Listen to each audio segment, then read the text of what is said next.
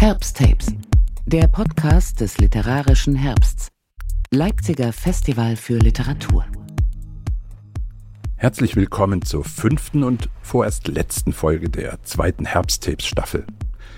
Mein Name ist Nils Kahlefeld und es war mir ein Vergnügen, euch in den letzten Wochen ausgewählte Höhepunkte des Festivaljahrgangs 2021 zu präsentieren.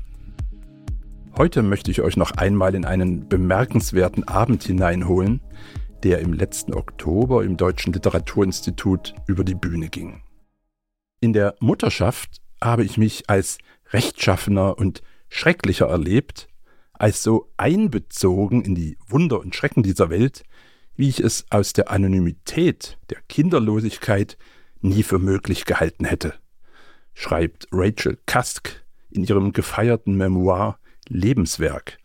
Und natürlich wird der Satz der 1967 in Kanada geborenen Autorin auch an diesem Abend in der Leipziger Wächterstraße fallen. Aber wie verändert sich das literarische Schreiben durch die Geburt eines Kindes? Wie fühlt sich Care-Arbeit an in einem Beruf, in dem das Alleinsein eine Grundvoraussetzung ist? Wie gehen Autorinnen und Autoren in prekären Einkommensverhältnissen mit der Verantwortung für eines oder mehrere Kinder um? Und haben die Lockdowns der vergangenen zweieinhalb Jahre die Wertschätzung der Sorgearbeit wirklich verändert? Seit rund zwei Jahren bloggen auf der Seite Other Writers Need to Concentrate rund 50 Autorinnen und Autoren über das Leben und Schreiben mit Kindern. Im Gespräch mit Sibylla Vircic-Hausmann stellen Bettina Wilpert und Janine Wölke ausgewählte Blogbeiträge vor, lesen eigene Texte und erzählen von den Schwierigkeiten, aber auch dem Glück der alltäglichen Schreib- und Sorgearbeit. Gehen wir mit der Begrüßung von Sibylla in den Abend. Ja, herzlich willkommen zu unserer Other Writers Reading heute Abend. Ähm, es freut mich sehr, dass ihr gekommen seid. Mein Name ist Sibylla Britschet-Schausmann. Ich ähm, werde den Abend moderieren und ich habe im letzten Jahr zusammen mit äh, Katharina Bendixen und David Blum ähm, den Blog Other Writers Need to Concentrate gegründet, ähm, an dem mittlerweile über 40 AutorInnen aus dem gesamten deutschsprachigen Raum mitschreiben. Ähm, der Name Other Writers Need to Concentrate ähm, ist entstanden ähm, aus der Antwort auf eine Frage von Katharina an äh, ein Künstlerhaus, das ähm, ihr ein Aufenthaltsstipendium zugesprochen hatte, ob sie ihre Kinder, ihre Familie mitbringen kann. Und ähm, ja, das war die Antwort. Also es ginge nicht, nicht möglich. Ähm, das zeigt ziemlich ähm, präzise, dass ähm, ja, das Literaturfördersystem Menschen, die Kinder ähm, haben, benachteiligt. Und ähm, nicht nur Leute, die Kinder haben, es gibt natürlich auch Leute, die aus anderen Gründen nicht unbegrenzt mobil sind. Äh, das ist historisch gewachsen. Schriftsteller sind eben ungebunden oder wenigstens männlich. Ähm, eine unzeitgemäße Vorstellung, die sich aber ziemlich hartnäckig in den Strukturen immer noch widerspiegelt.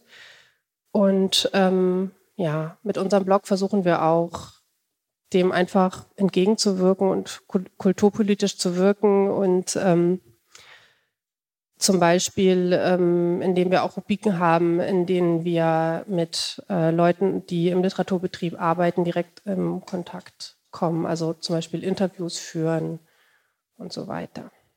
Ähm, genau. Und was eben auch noch ein Anliegen des Blogs ist, ist zu zeigen, dass Care-Arbeit äh, nicht nur was mit Windeln wechseln oder mit Elternschaft zu tun hat, sondern dass es eben was Universelleres ist. Ähm, und ähm, ich glaube, wer die Texte des Blogs liest, kann auch sehen, dass es ähm, idealerweise so ist, dass ähm, wenn sich Menschen um andere kümmern, denn darum geht es ja eigentlich, sich um andere zu kümmern, seien es die eigenen Kinder oder eben auch äh, Freundinnen und so weiter, ähm, wenn man sich um andere kümmern, da, kümmert, dann schärft das eben den Blick auch auf die Gesellschaft, den kritischen Blick auf die Gesellschaft.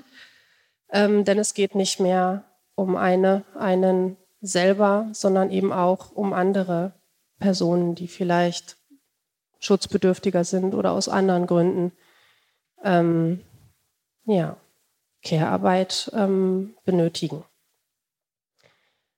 Jetzt möchte ich gerne die Lesenden vorstellen. Ähm, wir haben ja zwei tolle Leipziger Schriftstellerinnen heute hier vorne sitzen. Ähm, das ist zum einen Janine äh, Wölke, dort. Sie wurde 1982 in Berlin geboren und lebt in Leipzig.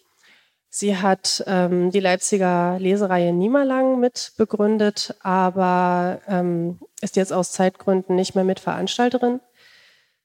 Sie hat äh, Germanistik und Geschichte in Freiburg ähm, und Paris studiert und sie hat auch hier am DLL literarisches Schreiben studiert und parallel dazu Lehramt. 2014 mm, ähm, hat sie mit einem Lyrikband debütiert, der heißt Was passiert wirklich, wenn wir stolpern? Bei Hochrot ist der erschienen und mh, mm, Darin setzt sie sich unter anderem mit den positiven und auch mit den merkwürdigen Erfahrungen der ersten Mutterschaft auseinander, aber auch ähm, mit äh, den ersten Todeserfahrungen in der Familie. Seit 2016 arbeitet sie als Lehrerin, zunächst an, einer, an verschiedenen Grundschulen und nun am Gymnasium. Sie hat zwei Söhne, die 2011 und 2018 geboren wurden. Ähm, Genau. Und sie hat verschiedene äh, Auszeichnungen erhalten. Sie war beim Open Mic Finalistin 2011 und 2014 und beim Lyrikpreis München auch. Und ähm, zuletzt Stipendiatin des Künstlerhauses Edenkoben. Sie schreibt Lyrik, Kurzprosa und Theaterstücke. Ja, liebe Janine, herzlich willkommen. Sehr schön, dass du hier bist. Hm, eine kleine Frage an dich vielleicht. Ähm, wie ich hast du ja am DLL studiert, als du schon ein Kind hattest. Und ähm, ich erinnere mich, dass du es manchmal auch mitbringen musstest zum Seminar. Äh, wie war diese Erfahrung für dich? Ähm, ich freue mich auch hier zu sein. Das schallt irgendwie ganz schön, oder? Hört ihr das auch? ist lustig. Ähm, ich habe meinen Sohn tatsächlich nur einmal mitgenommen. Äh, aber das war eigentlich, ich habe auch letztens mit Karl darüber gesprochen, das war aber eigentlich ganz süß, weil der saß dann ganz artig anderthalb Stunden neben uns. das war das Seminar von Wolfram Lotz und ich wollte es unbedingt nicht verpassen. Und der hat die ganze Zeit so eine lustige Tiermaske ausgemalt und die sah danach total toll aus. Und da war er auch ganz stolz und es war irgendwie schön, dass der daneben saß und der fand es, glaube ich, auch interessant, dass da alle so über irgendwas reden, was er nicht versteht. Ja.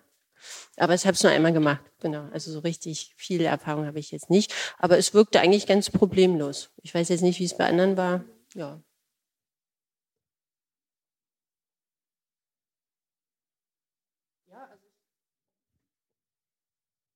Ich ähm, kann sagen, ich habe das wie gesagt auch gemacht und für mich war es eine Riesenüberwindung und ich habe es, wenn ich es irgendwie vermeiden konnte, auch tatsächlich vermieden. Mhm. Ähm, und trotzdem würde ich sagen, es war bei mir ähnlich wie bei dir dann letztlich immer besser, als ich dachte. Also obwohl ähm, es ähm, keinesfalls so war, dass ähm, mein größeres Kind nur irgendwelche Bilder ausgemalt hätte, sondern schon auch öfters mal die Aufmerksamkeit auf sich gezogen hat. Ähm, ja, hat es oft äh, auch er dann eine okaye ähm, Reaktion bekommen und es war eigentlich kein einziges. Also auch einmal bin ich, glaube ich, früher dann gegangen, weil ich das Gefühl hatte, ne, es kommt halt sehr, sehr auf den, die Person an, die äh, den Kurs leitet. Ne? Also wenn man merkt, die wird, die ist genervt, äh, dann da habe ich einfach mein Kind geschnappt, bin ab durch die Mitte. Ja, aber ähm, ich finde trotzdem, man sollte das eigentlich viel öfter machen. Ja, einfach weil es ja auch schön ist, wenn es normaler wird. Und ähm, ich glaube, es gab auch eine Zeit, da war das normaler. Also könnte ich mir vorstellen. Ich weiß jetzt nicht, ob es im Literaturinstitut war, aber ja, hm. das wüssten jetzt hier vielleicht andere. Ja, ja. Also ich kenne auf jeden Fall also viele ähnliche Geschichten auch von Leuten, die hier am Institut ähm, studiert haben. Genau. Jetzt würde ich gerne äh, Bettina vorstellen. Mhm. Ja, Bettina Wilpert ähm, sitzt auf meiner rechten Seite. Sie wurde 1989 in Eggenfelden geboren und lebt heute auch in Leipzig. Sie hat Kulturwissenschaften, Anglistik und auch literarisches Schreiben hier am DLL studiert. Ihr Debütroman Nichts, was uns passiert, erschien 2018 im Verbrecherverlag. Ähm, er reflektiert und bereichert aktuelle Debatten um sexuelle Gewalt, wurde viel beachtet und mehrfach ausgezeichnet. Sie lebt als freie Schriftstellerin und ihr Kind wurde in diesem Jahr geboren, 2021. Genau, Preise hat sie sehr viele bekommen auch. Zuletzt den Lessing-Förderpreis, ähm, Kranichsteiner Jugendliteraturstipendium und ein Stipendium der Villa Aurora in Los Angeles. Bist du eigentlich in Los Angeles gewesen? Das ist eine etwas längere und komplizierte Geschichte. Ähm, naja, das war so. Also ich habe mich letztes Jahr im April beworben, das heißt, da war ich noch nicht schwanger ähm, dann habe ich die Zusage bekommen, als ich dann so im fünften Monat oder so schwanger war und habe es da am Telefon schon so gesagt, so wie, ja, mal gucken, es wird ein bisschen schwierig. Und dann hatte ich, genau, dann war jetzt eigentlich der Plan, dass ich äh, äh, nee, August, September dieses Jahr einreise. Und eigentlich sind da ja keine Kinder erlaubt. Das steht auch auf der Homepage, steht auch, ähm, Familien ähm, dürfen nicht, äh, Familien äh, Mitglieder dürfen nicht mit anreisen oder müssen dann irgendwie 20 Euro pro Nacht zahlen. Also das heißt, wenn man schon ein Kind hat, darf man sich da gar nicht erst bewerben oder sollte man nicht.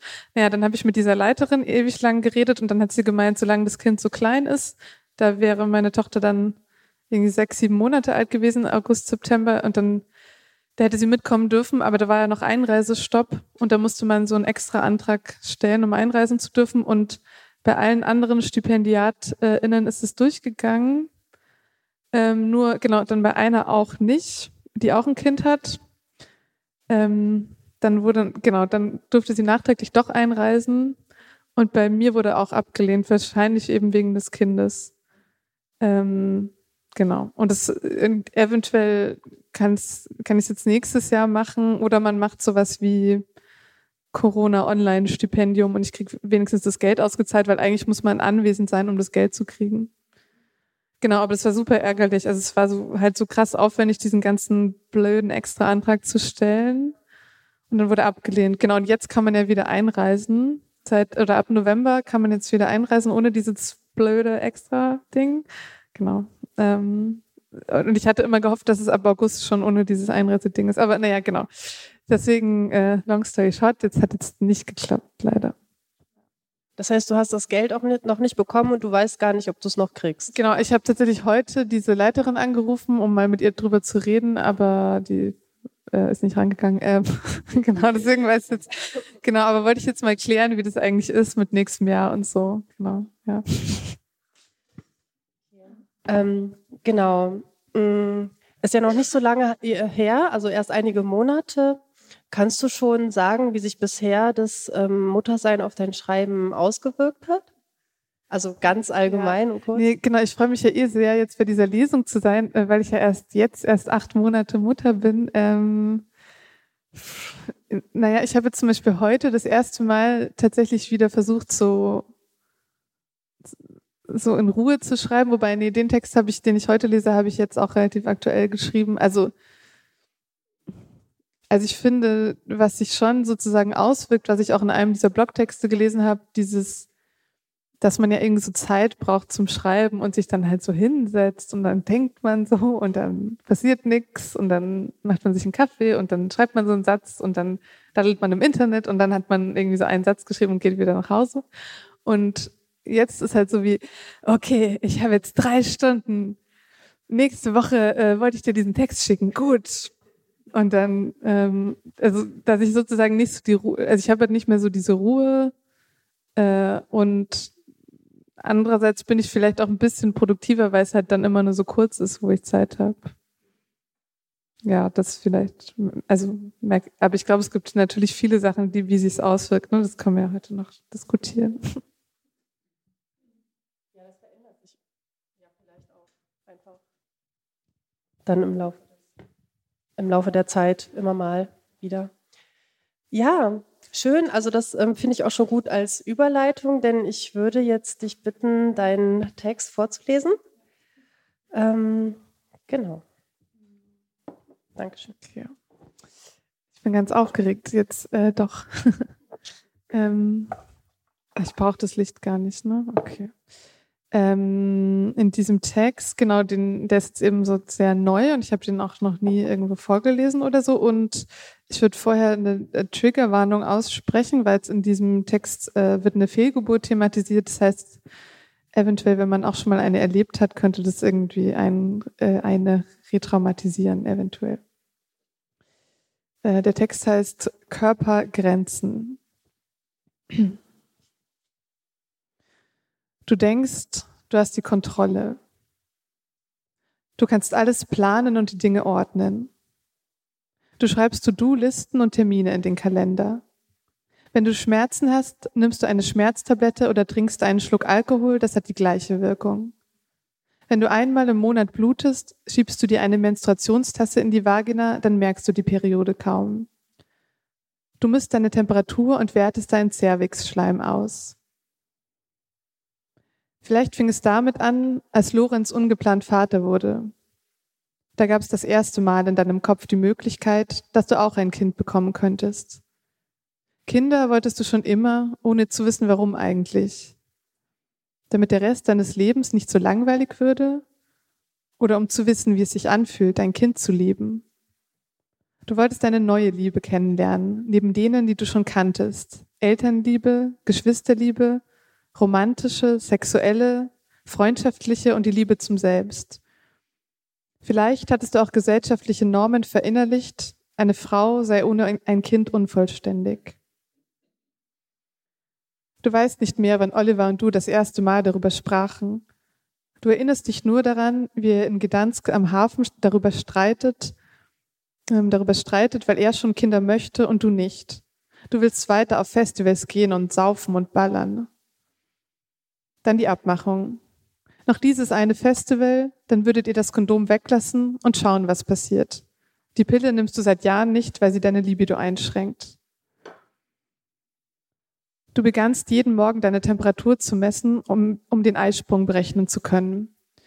Da hattest du noch alles unter Kontrolle, dachtest du zumindest. Aber die Temperaturkurve sah nicht so aus, wie sie sollte. Kurz nach dem Eisprung sollte sie ansteigen und dir damit anzeigen, dass du einen hattest. Doch dein Leben war noch zu spontan, du trankst zu viel Alkohol, verkatert lag deine Temperatur immer über der Normkurve. Effektiver war es hingegen, deine Libido und den Cervixschleim zu beobachten. Neue Wörter schrieben sich ein. Es ging dann schneller als gedacht. Nach vier Monaten blieb die Blutung aus. Der Zeitpunkt war perfekt. Auf deinen Körper war Verlass. Oliver und du hatten keine finanziellen Probleme, gerade den Vertrag für eine Wohnung unterschrieben. Wie perfekter könnte es eigentlich sein? Du hast dich gefreut. Aufregung, was jetzt passieren würde. Im Juli wäre es soweit. Eine Woche nach dem Schwangerschaftstest hattest du eine kleine Blutung, fingst an zu googeln, das sei normal, könne aber auch das Schlimmste bedeuten. Du machtest dir keine Sorgen, fuhrst nach Berlin zur Lesung, vier ICE-Stunden Fahrt statt einer. Die Blutung stoppte. Dann dieser Mittwoch. Du erinnerst dich genau. Oliver und du hatten Lorenz zu seinem Geburtstag zum Essen eingeladen. Er weiß noch nichts von deinem Zustand. Du verrätst dich, als du fragst, ob im Dessert Alkohol sei. Nach dem Essen auf der Toilette findest du Blut in deiner Unterhose schon wieder. Der Rest des Abends verschwindet in deiner Erinnerung hinter einer Nebelmauer. Am nächsten Morgen doch zum Gynäkologen, denn Kontrolle ist besser als, naja. Das Ultraschallbild von der Möglichkeit, die sich in deinem Uterus auftat, liegt heute in deiner Schreibtischschublade zwischen Briefmarken und Grußkarten. Auf dem Bild sieht man eine Fruchthöhle, eine leere Fruchthöhle. Dann beginnt das Warten. Der Gynäkologe verschreibt Bettruhe. Was genau das heißt, sagt er nicht. Überhaupt beantwortet er Fragen sehr wortkarg.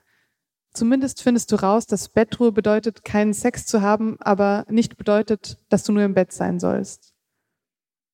Du ruhst und wartest.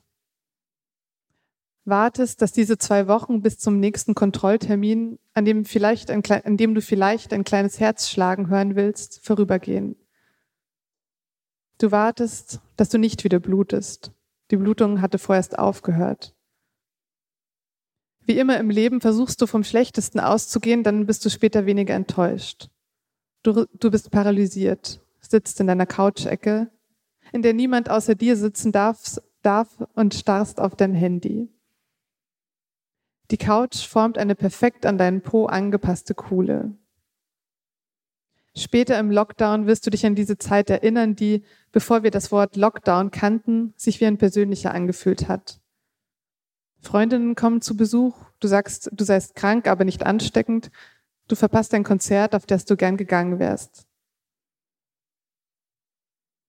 Als es eine Woche später beginnt, aus deinem Uterus zu bluten, stellst du dir die Schuldfrage. Hättest du an deinem 30. Geburtstag, an dem vermutlich dieser Schwang diese Schwangerschaft entstand, keinen Koks vom Tresen ziehen sollen? Hat deine Masturbation die Kontraktion der Gebärmutter, die zur Fehlgeburt führt, ausgelöst? Wenn du schuld bist, gibt es wenigstens jemanden, auf, auf den du wütend sein kannst. Du sitzt auf der Toilette und weinst, das Blut läuft, gleichzeitig kackst du Durchfall und hast starke Krämpfe, die in Wellen kommen. Wie stark sind die Schmerzen auf einer Skala von 0 bis 10? Die Ärztinnen lieben diese Frage. Eineinhalb Jahre später wirst du wissen, dass eine 10 nicht einmal im entferntesten den Schmerz der Venen beschreibt. Im Krankenhaus kennst du die Antwort, die dir die Ärztin, die auf den Ultraschall blickt, geben wird, denn sie sieht nichts. Drei Tage später bist du schon wieder im Krankenhaus, dir wird der Blinddarm entfernt und du beginnst ernsthaft über die Verwobenheit von Leib und Seele nachzudenken. Psychosomatik heißt es wohl.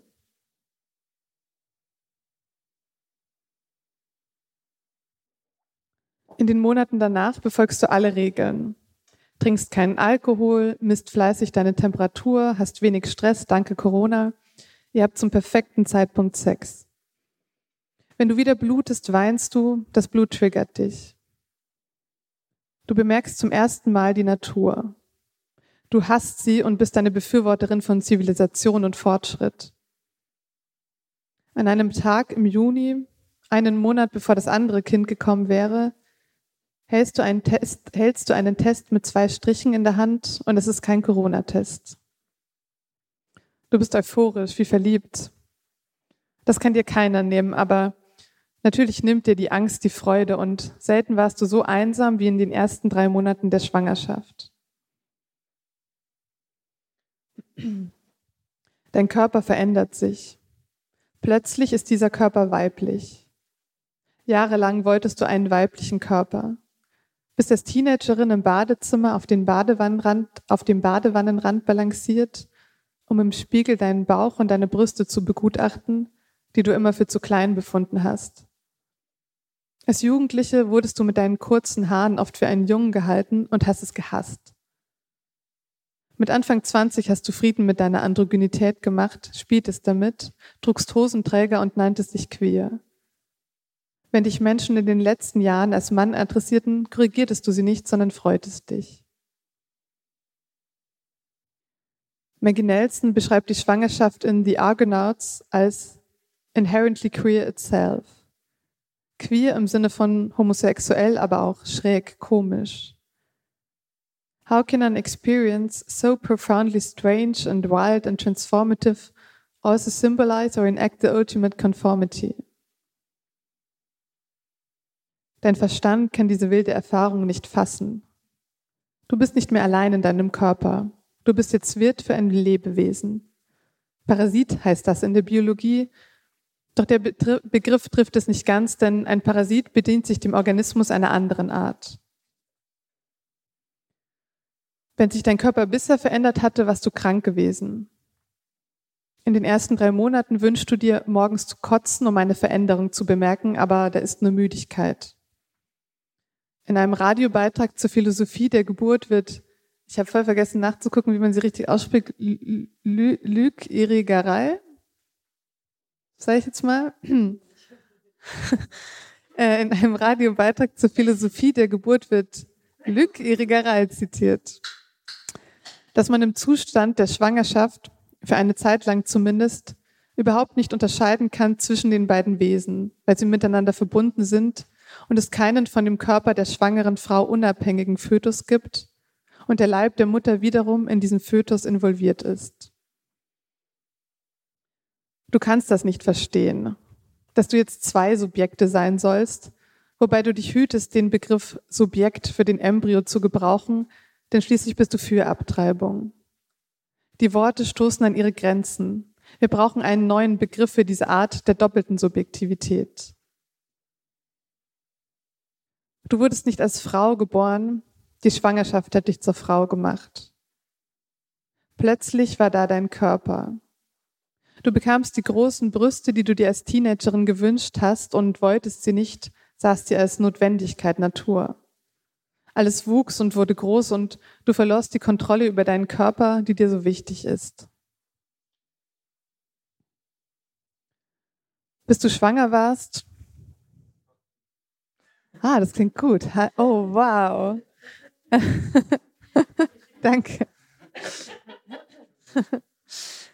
ähm, ja.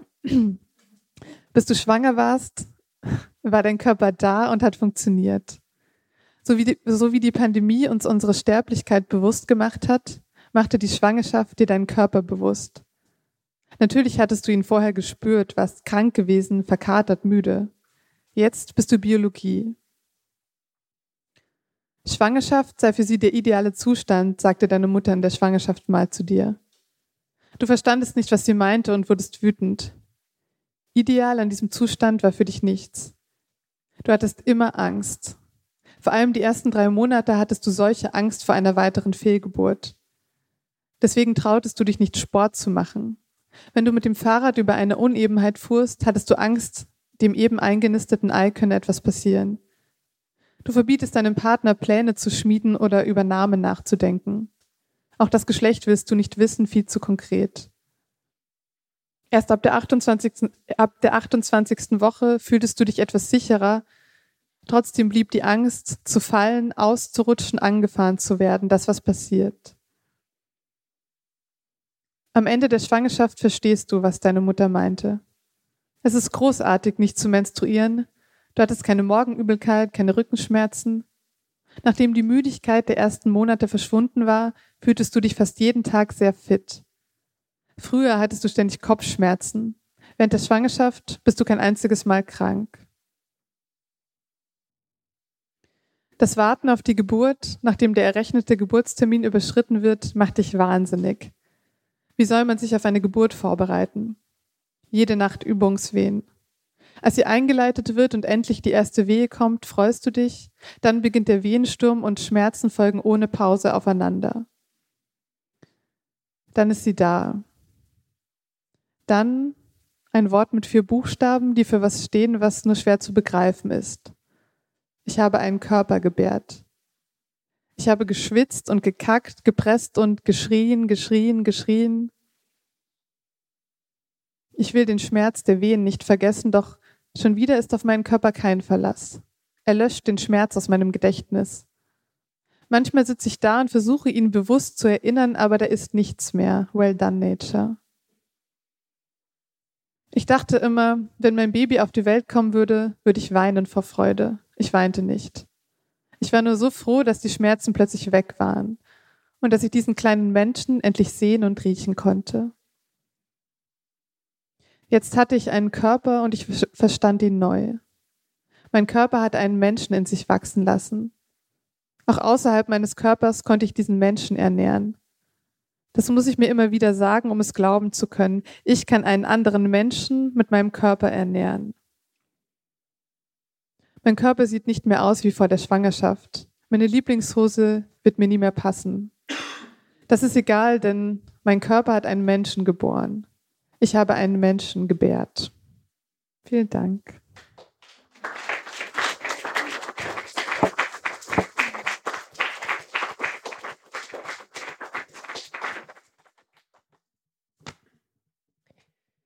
In ähm, Bettina Wilperts Text ähm, Körpergrenzen ähm, ähm, geht es meiner Auffassung nach ähm, um eine Auseinandersetzung ähm, mit dem Mutterwerden als Prozess, also ein Prozess, in den die ganze Persönlichkeit und ähm, der ganze eigene Körper mit einbezogen und eingesogen werden.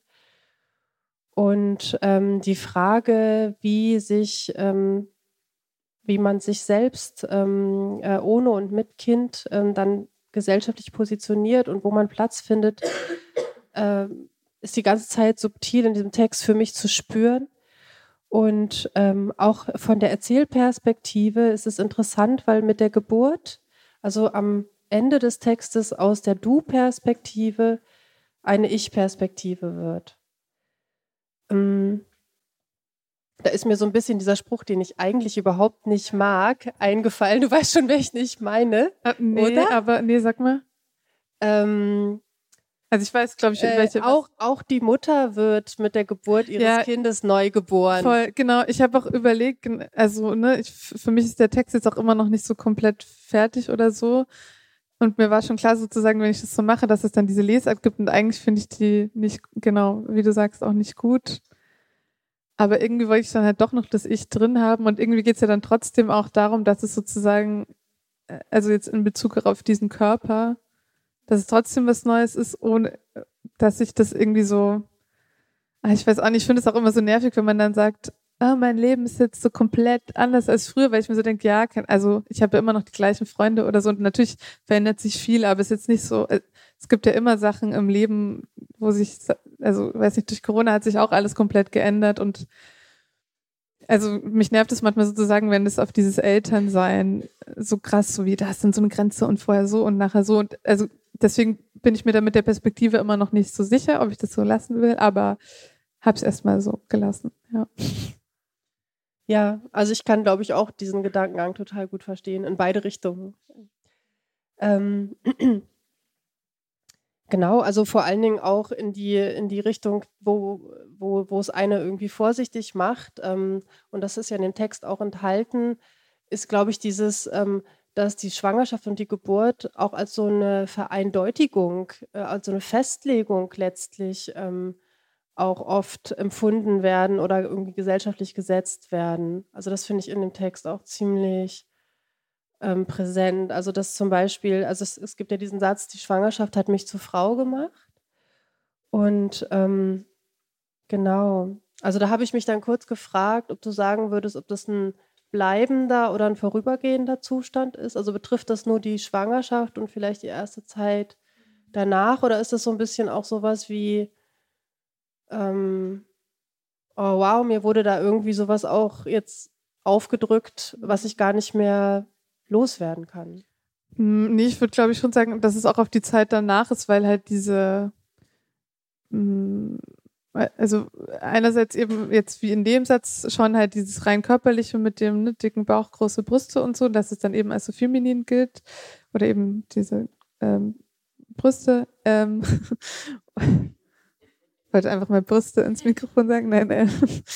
äh, und also aber schon halt auf dieses Muttersein würde ich schon auch äh, sagen, weil weil sich da ja auch schon in der Partnerschaft noch mal sehr viel ändert, wenn man jetzt zum Beispiel stillt. Ne? Also wenn man es jetzt wenn man nicht stillt, ist man vielleicht da ein bisschen flexibler auch nochmal mit der Rollenaufteilung, aber da zementiert sich ja schon erstmal so Geschlechterbilder und wie gesagt, ich bin jetzt erst acht Monate Mutter, deswegen keine Ahnung, wie das jetzt noch alles so wird. Aber ich würde schon sagen, ähm, das, was du jetzt auch meintest, dass ich das jetzt nicht nur in Bezug auf die Schwangerschaft einschreibt, diese Mutterrolle und Vaterrolle. Und also was ich halt auch beobachte, dass sich jetzt sehr viele, ähm, dass viel zur Mutterschaft geschrieben wird. Und das finde ich bei eurem Blog ganz cool, dass da schon auch relativ viele Väter schreiben. Aber ähm, dass ich das Gefühl habe, okay, so ne, Mütter setzen sich dann damit auseinander, okay, das ist jetzt so eine neue Rolle, ich werde da irgendwie auf was reduziert, aber ich will ja auch noch arbeiten und ich will auch noch feiern gehen und ich will, ich bin halt mehr als nur die Mutter. Und da haben es Väter vielleicht manchmal einfacher. Ähm, aber trotzdem gibt es da dann so eine Tendenz, dass, ähm, weiß nicht genau, dass sich eher so Mütter mit dieser Rolle auseinandersetzen, gesellschaftlich und dann Väter vielleicht nicht so. Also so sehe ich das auf jeden Fall, dass es diese Tendenz gibt. Ähm, und die liegt eben, glaube ich, daran, dass sich Frauen jetzt damit auseinandersetzen müssen, weil sie eben dann so krass auf diese Weiblichkeit auch reduziert werden oder auf diese Mutterrolle.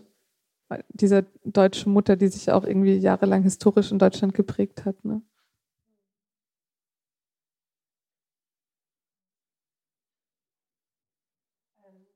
auch dieses tolle Zitat von ähm, Maggie Nelson gegeben, also das so ungefähr übersetzt heißt, ähm, wie kann eine derart seltsame, wilde und transformative Erfahrung ähm, gleichzeitig die ultimative Konformität darstellen oder symbolisieren.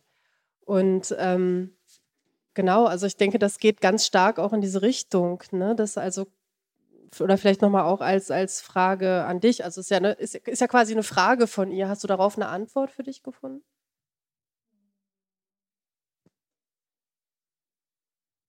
Ja, ich glaube, das versucht ja dieser Text schon äh, zu machen, dass so, also einerseits ist es ja was vollkommen Normales, dass man eben Kinder kriegt und dass man irgendwie schwanger ist und wie du vorhin meintest, das sollte viel normaler sein, dass Kinder irgendwie auch in der Gesellschaft vorkommen, dass man die eben mitnimmt, weil die sind halt da, die muss man ja dann auch sehen irgendwie ähm, und nicht irgendwie wegsperren, nur in die Betreuung, überspitzt gesagt. Ähm, und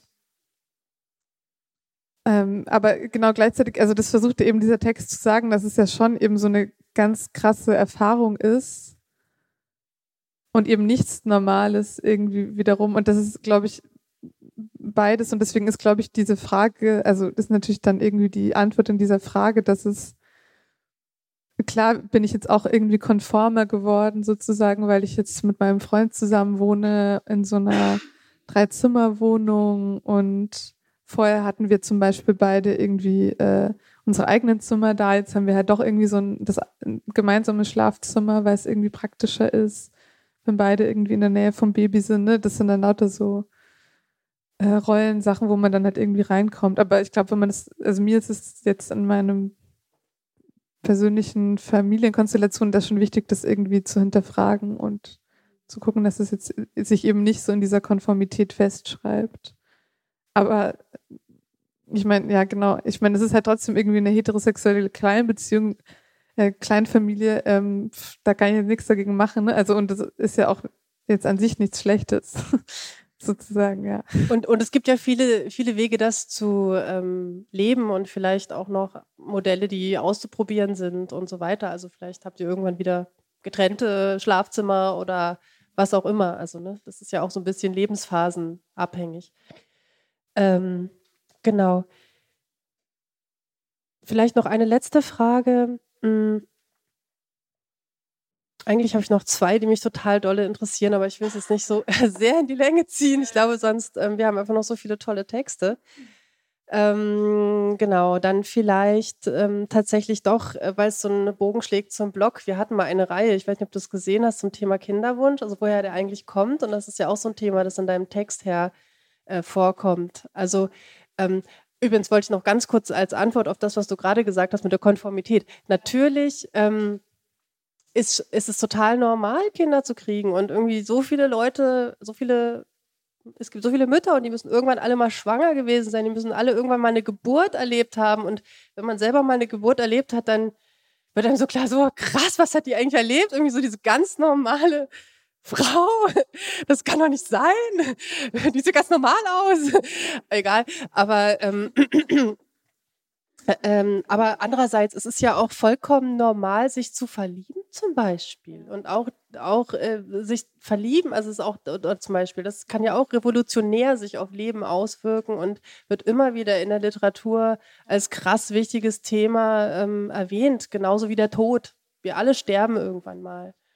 Und ähm, vielleicht müsste man sich das auch nochmal klar machen. Also es geht auch darum, wie so eine Erfahrung letztlich auch zum Beispiel kulturell und literarisch aufgegriffen wird. Und das ist ja auch das Schöne an deinem Text, dass du das machst und vielleicht arbeitest du auch dann damit mit dran. Ähm, Thema Kinderwunsch. Du fragst dich ja, oder deine ähm, Protagonistin fragt sich. Autofiktion. Ne? Genau. Ähm, äh, wo, wo, er herkommt. Und ähm, ja, also ich finde, das ist auch wieder ein, eine interessante und spannende Frage. Ja, ich habe also ich habe da auch schon mit Freunden und Freundinnen drüber geredet. Ich, genau, ich kann diese Frage, glaube ich, auch nicht oder soweit ich sie im Text sozusagen beantworte oder dass, dass du im Text sie beantwortet. Ähm, nee, ich finde es so, also ich glaube tatsächlich, dass es bei mir ganz viel mit meiner äh, Mutter zu tun hat, sozusagen, und sich so, solche Sachen ja auch weitergeben, weil die ihre eigene Mutterrolle sehr ähm, oder sich krass mit dieser Mutterrolle immer identifiziert. Und also ich wollte schon immer Kinder, also sowas wie seitdem ich, ich weiß noch, mit meinem ersten Freund habe ich da schon drüber geredet, so wie ob der Kinder will, so mit 16 und da war ich auch schon so, ja, ja, ich will mal Kinder. Und du, ah ja, du auch, ach toll. Äh, äh, und aber deswegen ist es, glaube ich, einfach so viel, ähm, halt schon so krass eben sozialisiert, eben wie dieses so, ne, irgendwie, irgendwann kriegt man halt dann eine Familie und so. Aber ich habe dann schon gemerkt, zum Beispiel jetzt, ähm, ne, auch durch diese Fehlgeburt, dass es dann trotzdem, ne, irgendwann war dieser Wunsch schon so sehr, sehr groß. Und ich weiß jetzt, wenn es nicht geklappt hätte, das wäre, glaube ich, schon sehr schlimm äh, für mich gewesen. Oder dann hätte ich schon versucht, in irgendeiner anderen Form und Weise irgendwie eine Elternschaft äh, irgendwie machen zu können. Aber ja, genau, ich glaube, also so, das ist, das ist, glaube ich, ein sehr äh, komplexer, ja, Wunsch oder so. Oder ich weiß nicht, ob es, ja, Genau, ich glaube, ja, da kann man sozusagen sehr lang drüber reden, was es auch für Gründe gibt oder auch was es für Gründe gibt, die dagegen sprechen. Ne? Also, das habe ich ja auch geschrieben, ne? wenn, also mit 23 hätte ich ein Kind wahrscheinlich noch abgetrieben, äh, weil ich es mir nicht hätte leisten können oder so. Ne? Also es ist in einem gewissen Alter eben mit einem finanziellen Background auch wieder was anderes. So, ja. Ja, vielen Dank auch für das ja, Gespräch. Ähm, als nächstes haben wir so eine kleine ähm, Lesereihe sozusagen für euch vorbereitet. Also, dass wir aus dem Blog uh, Other Writers Need to Concentrate ähm, jeweils ähm, nacheinander erstmal einen Text, würde ich sagen, lesen. Die wir, die Texte haben wir einfach alle ähm, selber ausgewählt danach, dass sie uns gut gefallen haben und nach einem sehr komplizierten System, damit wir nicht die gleichen auswählen. ähm, Genau. Da würde ich jetzt einfach mit anfangen, es sei denn, es gibt noch Fragen aus dem Publikum an Bettina oder an Bettinas Text. Die sind natürlich sehr willkommen.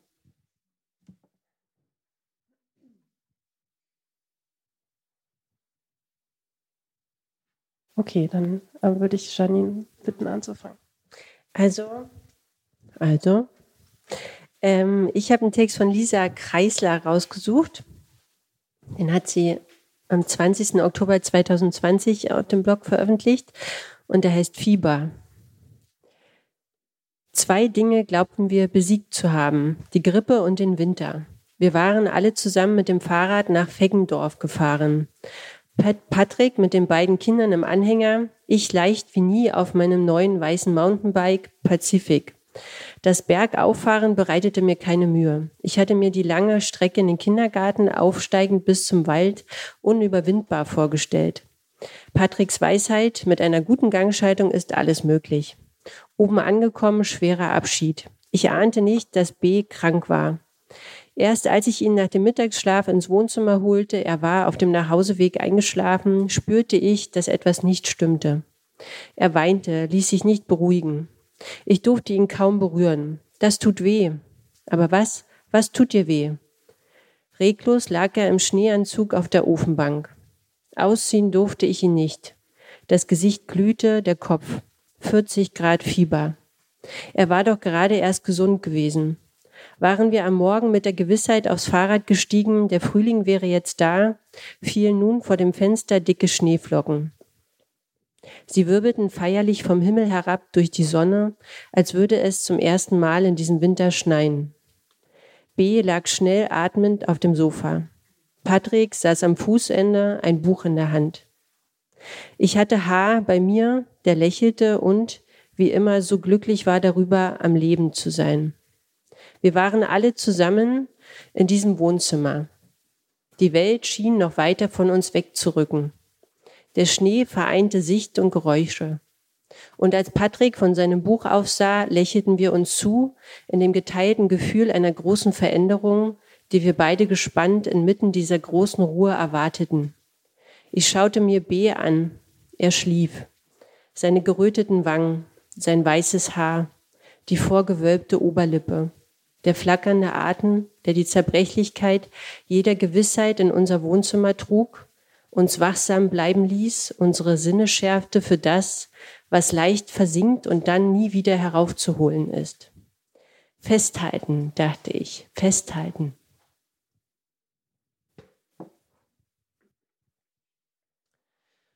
Wovon wir träumen. Veröffentlicht am 4. Mai 2021 von Sebastian Weihrauch. Früher dachte ich, unser Kinderwunsch entspringe einer gutartigen Quelle. Als Paar fröne man den Wonnen des gemeinsamen Egoismus. Mit Kind komme die Zeit der nicht immer gleich verteilten Verantwortung. Mittlerweile jedoch glaube ich, dass unser anhaltender Kinderwunsch auf etwas Tieferes zurückgeht, auf den Drang, die anderen Bewohner dieses Planeten allmählich mit Duplikaten unserer selbst zu ersetzen. Mag es statistisch auch noch so aussichtslos erscheinen, wie wenn Tempelpriester auf bessere Ernten in kommenden Mondzyklen hoffen, weil sie mit Obsidiandolchen Herzen herausschneiden, doch wir glauben daran. Und wir träumen in der Nacht, wenn unser Kind im Schlaf zuckt, von einer uns im höchsten Maße spiegelbildlichen Erdbevölkerung. Der Text ist von Kirsten Fuchs, erschienen am 25. April 2020. Üben, üben, üben. Alles ist neu und auch ein bisschen wie früher. Kindheit, lange Regennachmittage, DDR-Erinnerungen, in der Pubertät dieses viele im Zimmer sitzen. Dabei bin ich alt, so alt, dass zwei sehr neue Menschen bei mir leben. Der eine Mensch ist zwei Jahre neu, der andere zehn Jahre neu. Und ich hätte ungern jemanden zu Hause, der mir sagt, ich würde das mit dem Homeoffice mit Kindern als selbstständige Schriftstellerin in Pandemiezeiten schlecht machen. Nächstes Jahr werde ich, werde ich das perfekt machen im Homeoffice mit Kindern als selbstständige Schriftstellerin in Pandemiezeiten. Während ich übe, mich in dieser Situation einzufinden, üben sie so wahnsinnig viel Neues, wie sie es immer tun. Für das kleine Kind ist alles so neu, dass sie gar nicht üben muss, sondern dass sie üben will und dass sie auch gar nicht übt, sondern einfach spielt. Wir spielen fünfmal rausstipsen. Ich stecke die Pinökel in das Raster, wir drehen das Raster um, die Kleine stipst das Pinökel von hinten wieder raus. Nochmal, sagt sie. Ich stecke die Pinökel in das Raster. Hellblau, sage ich. Hellblau, juhu, ruft sie. Orange, sage ich. Orange, ja, ruft sie. Grün, rot, alles wird freudig begrüßt. Ich sag, zu Hause bleiben, warten, Homeoffice. Zu Hause bleiben, ja, ruft sie. Warten, juhu. Humpfis, ja! Sie hat dieselbe Begeisterung für alles. Wie macht sie das? Dann stipst sie zu Hause bleiben, warten und Homeoffice raus. Nochmal? frage ich. Nochmal, ja, sagt sie. Üben heißt alles fünfmal machen, sechsmal oder siebenmal. Wenn wir also fünf Jahre Pandemiefrühling hinter uns haben, dann werden wir alle darin ganz toll sein. Wir werden uns an diese Zeiten gewöhnen. Sie werden zum Jahr dazugehören. Ich muss noch die Wohnung für die Pandemie schmücken, werden wir sagen. Was macht ihr diesmal in der Pandemiezeit? Wir lackieren den Schrank weiß, räumen den Keller auf und lesen Herr der Ringe. Aber dieses Jahr ist es noch neu. Üben, üben, üben. Wir tanzen jeden Tag ein bisschen. Oft ist es Kindermusik, egal. Ich habe jedes Alter im Moment. Corona hat mich aufs Zimmer geschickt und kommt erst wieder raus, wenn du, ja was eigentlich? Ich suche einen Sinn darin, sortiere nach Farben. Ich bin ein Mensch. Es soll einen Sinn ergeben. Wer diesen Drang gar nicht unterdrücken kann, denkt sich Verschwörungstheorien aus. Dafür ist der Virus perfekt. Er ist für jede Deutung zu haben. Der Virus stoppt die Produktion. Der Virus lenkt die Aufmerksamkeit auf das Sozialsystem der Staaten, auf die Fähigkeit der Regierung, auf die Familie und sich selbst. Der Virus verbessert die Luft, die Wasserqualität, mindert den Lärm, die Termine. Er macht alle gleich, nur dass einige sehr viel Klopapier haben, andere keins. Der Virus macht die Grenzen zu. Es ist ein linksradikaler, rechtsradikaler, esoterischer, bestrafender, kommunistischer, sozialistischer, faschistischer Drecksvirus. An ihm kann alles hängen, wenn man überall einen Sinn suchen will. aber der ist keiner. Der Virus ist einfach da. Was will der Virus? Der Virus will nichts. Der Virus ist ein Virus. Der Virus ist keine Person. Wir sind die Personen. Der Virus hat nichts vor. Wir sind die, die was vorhatten. Wir haben immer was vor. Und jetzt? Üben. Üben, üben, üben, üben. Ja, nochmal. Hellblau, juhu.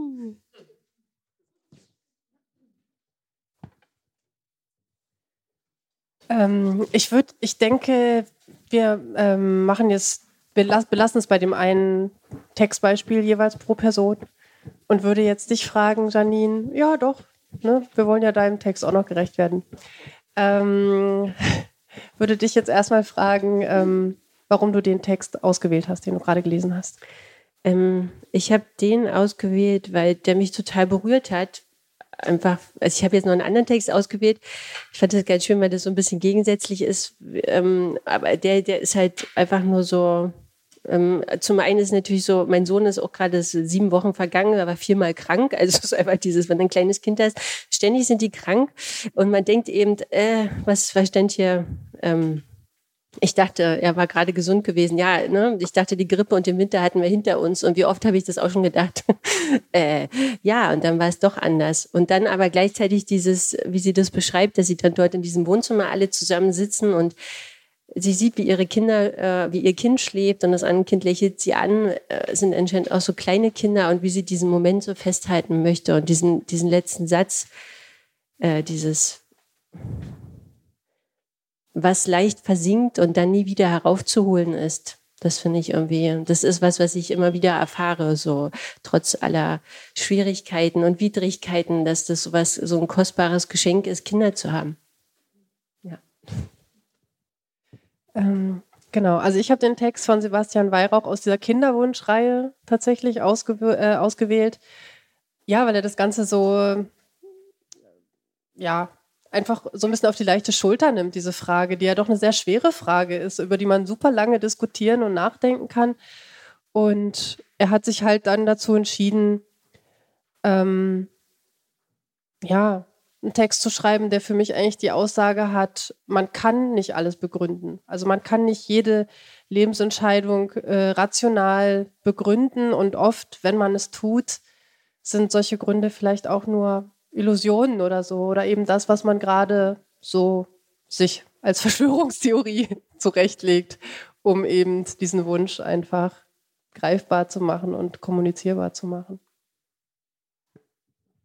Ich habe den ausgesucht, weil ähm, ich finde, wir haben ja alle so viel gelesen über diese Corona-Eltern und wie schlimm äh, sozusagen dieser Lockdown für sie war. Und dann fand ich das irgendwie äh, eine schöne Sicht äh, da drauf, also dass es eben schon einerseits so klar macht, wie anstrengend es ist, aber auch dann, wie, wie witzig es ist, vielleicht auch für das Kind oder so, oder das, ne, wenn das Kind irgendwie zwei Jahre alt ist, dann kennt es halt jetzt auch nicht anders. Ähm, genau, und fand das irgendwie so einen ganz schönen Blick auch nochmal auf die Pandemie einfach und dachte, das hat eben klar die Pandemie für uns alle Auswirkungen, aber eben für Eltern ist es halt dann nochmal besonders krass. Und ich eben persönlich bin zum Beispiel total froh, dass ich seit so eben schwanger durch diese Zeit durchgerutscht bin, ja. Ich sollte das nicht mehr ausschalten. Ja. Irgendwie ist es so schwierig. Einfach auch mega viel fummeln, um das wieder anzuschalten. Ähm, ja, also ich finde den Text auch total cool und ich finde einen Aspekt, ähm, den ist auch so total schön, ähm, der, der darin so aufscheint, ist dieses, äh, diese kindliche Frustrationstoleranz, ja, also dieses, äh, ich probiere etwas immer wieder aus und es macht mir eigentlich Spaß, dass es schief geht, weil äh, dann kann ich wieder von vorne anfangen. Und ähm, ja, das vielleicht nochmal zu dem Thema, dass ähm, genau, also das vielleicht fürs Texte schreiben ist auch mal nicht schlecht oder allgemein für andere ähm, Sachen im Leben, äh, sich von Kindern was abzuschauen. Ich würde jetzt gerne ähm, Janine bitten, ihren Text zu lesen und wenn wir dann fertig sind damit und ähm, darüber ein bisschen gesprochen haben und es wird noch gewünscht oder ist noch Energie da, können wir ja dann auch noch unseren zweiten hm. Blogbeitrag lesen. Ne? Okay.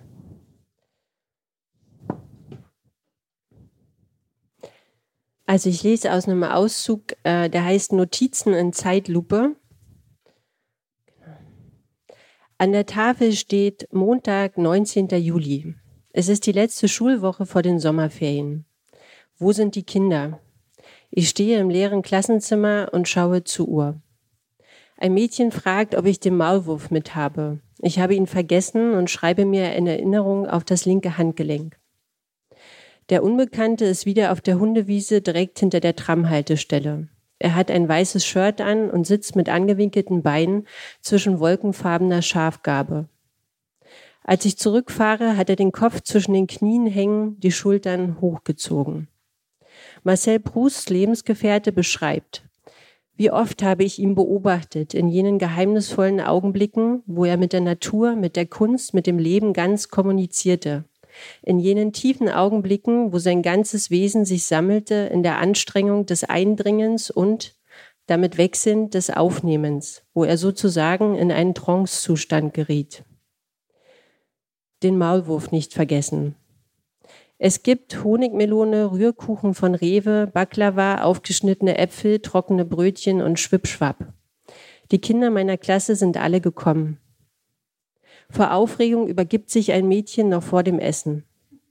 Ein Junge, sonst immer wütend, ist freundlich und hilfsbereit. Als wir den Film anschauen, sitzt er bedächtig da, als würde ihn jemand auf dem Kopf streicheln. Auf dem Pflasterstein von meinem weißen Stoffschuh klebt ein neonblauer, zerkauter Kaugummi. Als ich Tom darauf anspreche, dass er sich in Notsituationen seiner Psyche nicht derart vor den Kindern gehen lassen darf, weil er ein Vorbild ist, wehrt er ab und sagt, er sei müde. Dann setzt er sich vor den Laptop. Heute ist es bewölkt und kühl. Eine Freundin erzählt mir von, einem, von ihrem kleinen Sohn. Es ist ein dünner, rothaariger Junge, der sehr viel redet und lacht.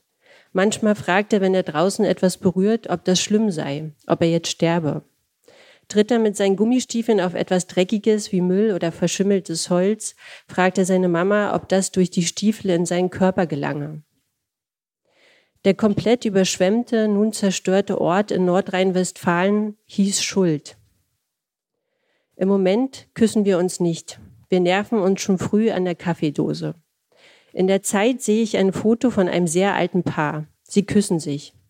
Dabei beugt er sich zu ihr hinunter, die Arme hinter dem steifen Rücken verschränkt. Beide spitzen stark die Lippen, als würden sie den Kuss pantomimisch nachstellen. Sie berühren sich nur mit ihren vehement geschürzten Mündern, ohne weitere Teile des anderen Körpers zu berühren. Wie lange haben sie sich vor diesem Foto nicht geküsst? das Beobachten als zeitgleiches Eindringen und Aufnehmen. Endlich löst sich der kaputte Fußnagel von Williams linken großen Zeh ab, auf den die gelbe Standluftpumpe fiel. Es bleibt ein schutzloser Zeh da, um das Nagelbett rötlich geschwollen. Darin wächst ein neuer winziger Zehennagel, der erst zu einem Drittel den ausgestanzten Platz im Nagelbett ausfüllt. Mini als auch unversehrt. Wir suchen den abgefallenen Zehennagel. William sagt, darauf haben wir so lange gewartet. Am Kopfkissen finde ich ihn. Ich lege ihn zur Präsentation auf meine Handfläche. Der Nagel ist entschlossen und wohlgeformt. Eine perfekt abgebrochene Eierschale.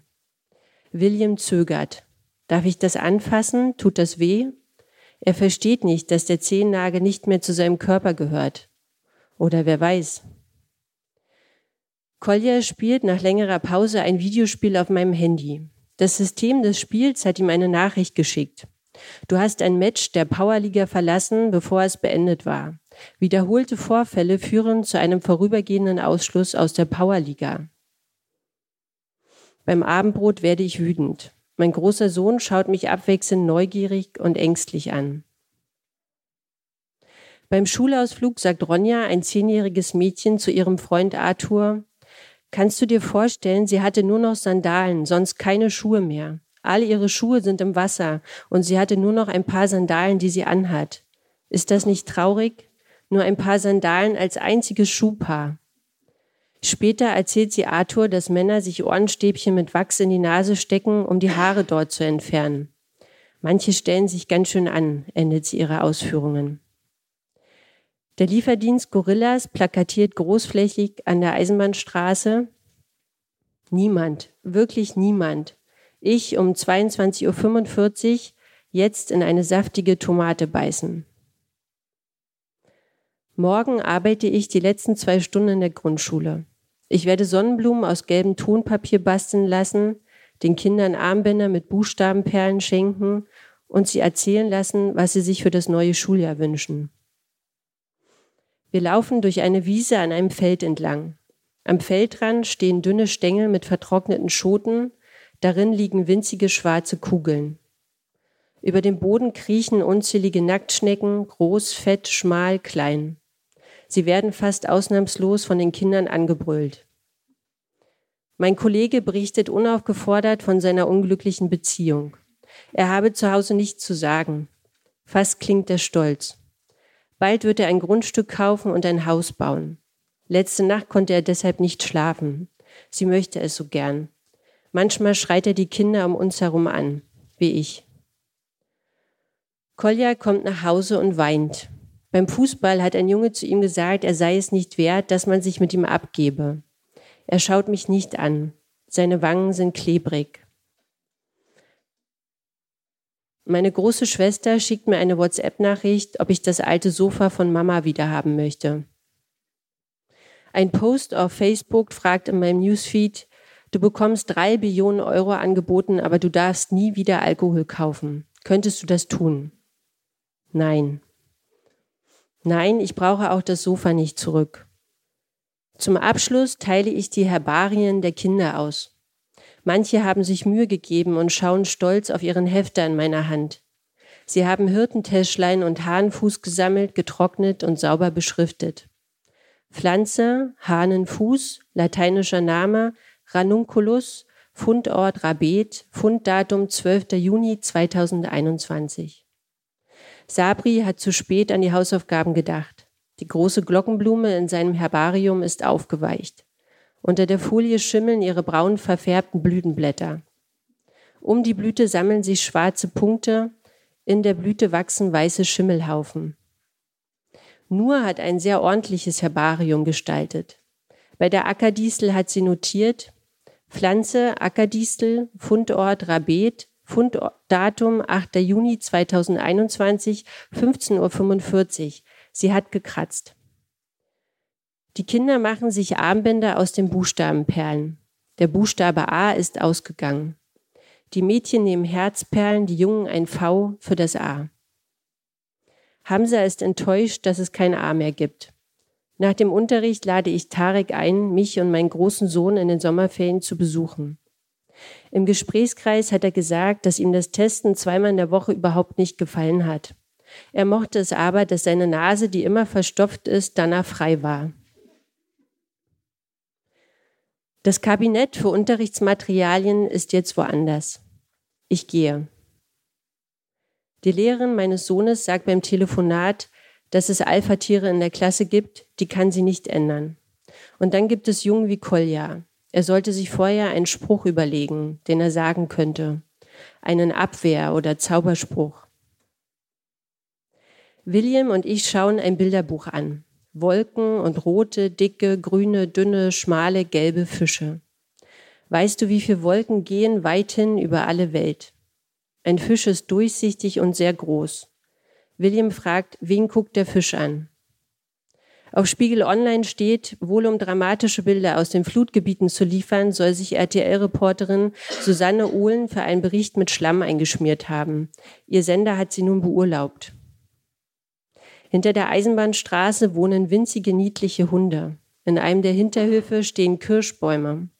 In unserem Garten trägt der Aprikosenbaum Früchte. Am Morgen pflücken wir fünf apfelgroße Aprikosen von den tief herabhängenden knorrigen Ästen. Die Früchte sehen kostbar aus.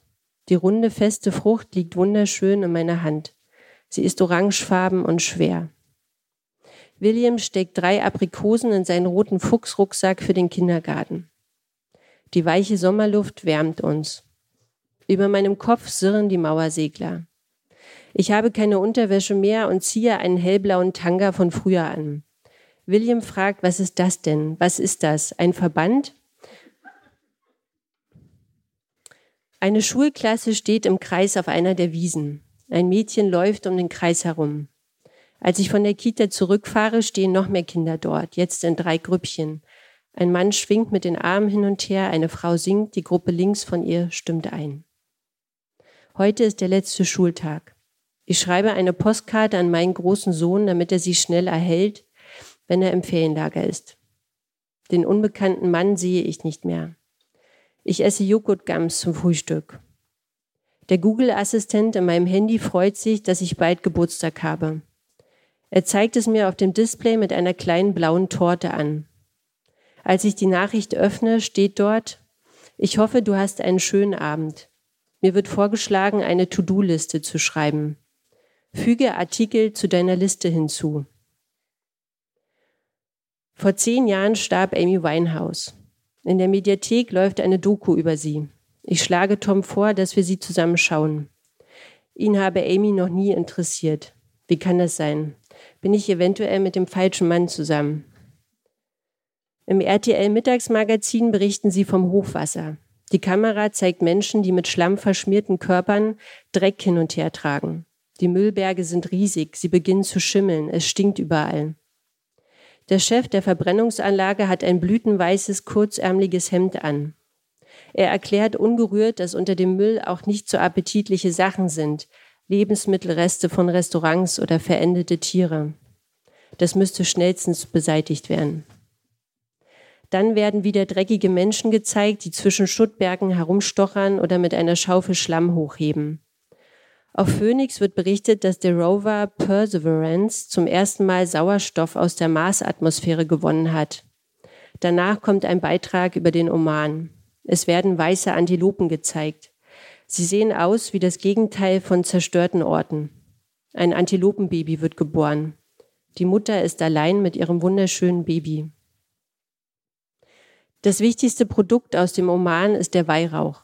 Die Rinde des Weihrauchbaumes wird angeritzt, so entstehen über Wochen weiße Harzkristalle. Das ist der kostbare Weihrauch. Erst die dritte Ritzung ist die ergiebigste und wertvollste.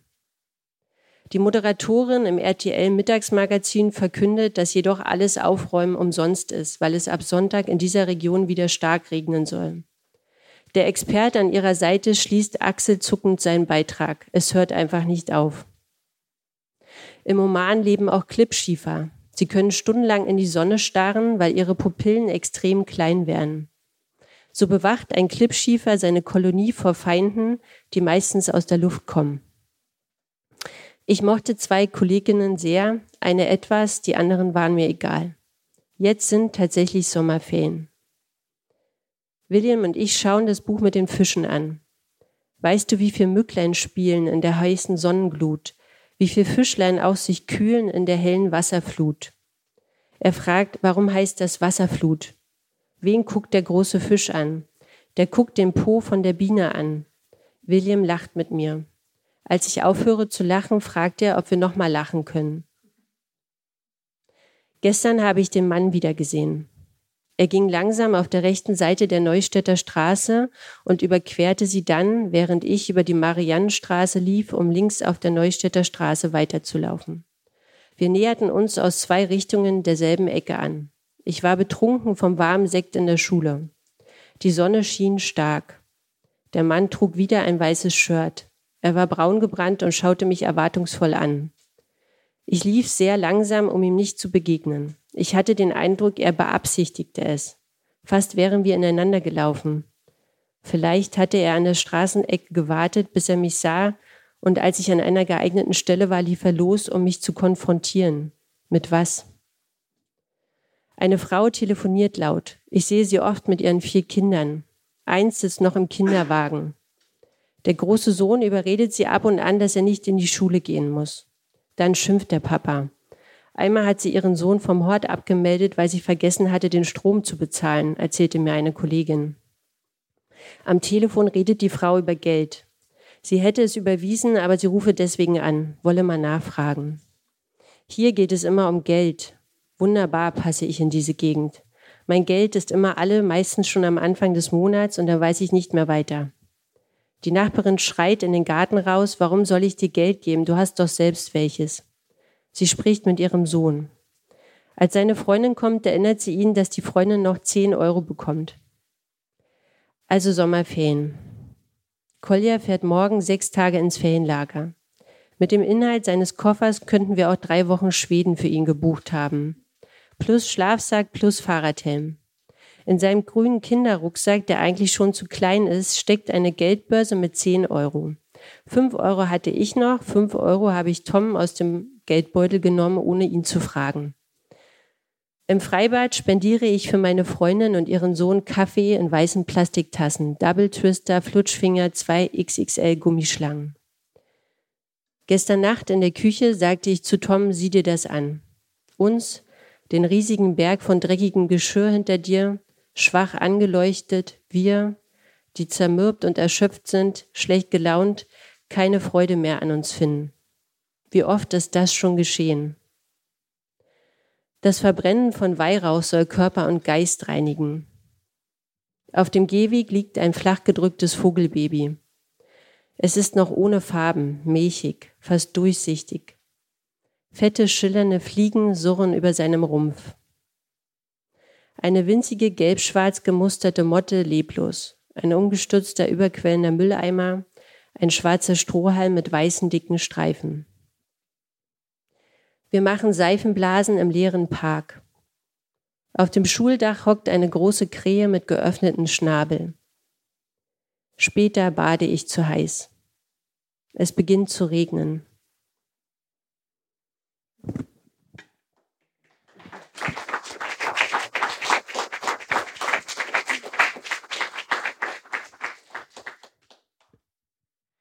Ja, vielen lieben Dank für die, für die schöne Lesung. Also für mich beim, beim äh, Zuhören und ähm, beim ersten Überfliegen äh, des Texts vor der Lesung ähm, ist das ähm, Text zum einen ein Porträt eines bestimmten, ganz bestimmten Sommers. Es gibt ja auch Daten in dem Text und eines ganz bestimmten Ortes.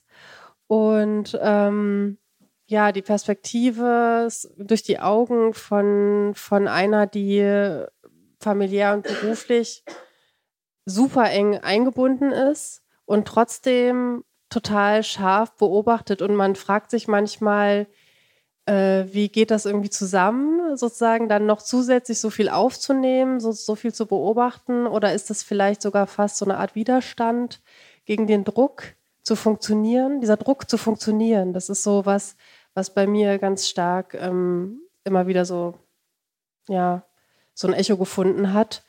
Ähm, Zitat, Wiederholte Vorfälle führen zu einem vorübergehenden Ausschluss aus der Powerliga. ähm, genau, und es geht um Alltag, es geht um Müdigkeit, Haushalt und Geldsorgen und vielleicht, obwohl es so banal ist, kurz die Frage danach, ist das eigentlich banal oder ist es am, am Ende dann doch das, was das Leben ausmacht oder die Familie zermürbt oder ja, vielleicht kurz noch dazu. Ähm, naja, man, man sucht immer nach den großen philosophischen ähm, Erklärungen zum einen, aber zum anderen vielleicht auch, inwiefern es vielleicht gar nicht so, so alltäglich oder so banal ist, sondern eben letztlich auch Teil von so einer größeren Struktur, die ja, es ist jetzt, also es ist ein Versuch. Ich habe einfach, ähm, seit ich, seit ich die Kinder habe, äh, hat sich das Schreiben auf jeden Fall auch verändert und ich habe jetzt lange Zeit gar nicht geschrieben, vor allen Dingen seit das zweite Kind da ist und der erste und der zweite Lockdown war und man geht arbeiten. Und ähm, bei mir ist es tatsächlich so, dass ich sehr, sehr viel aufnehme. Ich habe wirklich, so geht es wahrscheinlich vielen Menschen, die ja, also ich habe, ich weiß nicht, ich sehe alles und äh, merke mir die unglaublichsten, unmöglichsten und banalsten Dinge. Und ich, ähm, ich habe dieses Buch gelesen, ähm, ah, wie heißt sie denn, Wetter, von äh, dieser Amerikanerin, die Wetter geschrieben hat, Jenny Ofring, weiß es jemand? Tut mir leid, ich weiß jetzt den Namen gar nicht. Ganz tolles Buch, Wetter. Und ähm, sie beschreibt tatsächlich in diesem Buch auch ihre Mutterschaft, äh, ihr Leben als Schriftstellerin und ihren Sohn, das Leben mit ihrem Sohn. Und da habe ich auch immer gedacht, das ist ja verrückt, ja. Mache ich das auch einfach mal. Also man, äh, man erlebt ja so viel ähm, im Leben. Wenn man jetzt arbeiten geht, wenn man Kinder hat, warum soll man denn nicht darüber schreiben? Und das ist eben auch so ein, so ein Hemmnis, also was auch hier im Literaturinstitut anfängt, dass man denkt, oder was mich schon sehr lange begleitet einfach. Ich komme zum Beispiel nicht aus einer intellektuellen Familie, ich komme aus einer Arbeiterfamilie aus Berlin-Friedrichshain. Ähm, das ist, ich komme, ich habe nicht so, so, ja, so solche Werte, die mir mitgegeben wurden. Und hier am Literaturinstitut hatte ich ausgeführt, es gibt so schon so bestimmte Sachen, über die geschrieben werden soll. Ne? Man soll seine Kinder am besten oder mal nicht mitbringen vielleicht, ne? weil es bestimmte Menschen gibt, die das einfach nicht so toll finden, was vor allen Dingen Männer sind. Und ähm, darüber schreiben ist ja, es kommt vielleicht gar nicht so oft vor. Und warum soll ich eben nicht darüber schreiben, was ich äh, erlebe, was ich als Lehrerin erlebe, was ich als Mutter erlebe? Ich finde, es hat absolut äh, Raum. Es kommt natürlich darauf an, wie man es schreibt. Es kann jetzt sein, dass es total misslungen ist, aber ich habe es versucht und ja, für, für uns, es ist natürlich auch eine Art, also für mich ist es überhaupt nicht banal. Ähm, ich versuche es natürlich so zu schreiben, dass es äh, auch denen, die, die, die es lesen oder hören, dass es einen Sinn ergibt und dann auch funktioniert, wenn es vielleicht, auch wenn es vielleicht banal sein sollte. Ja.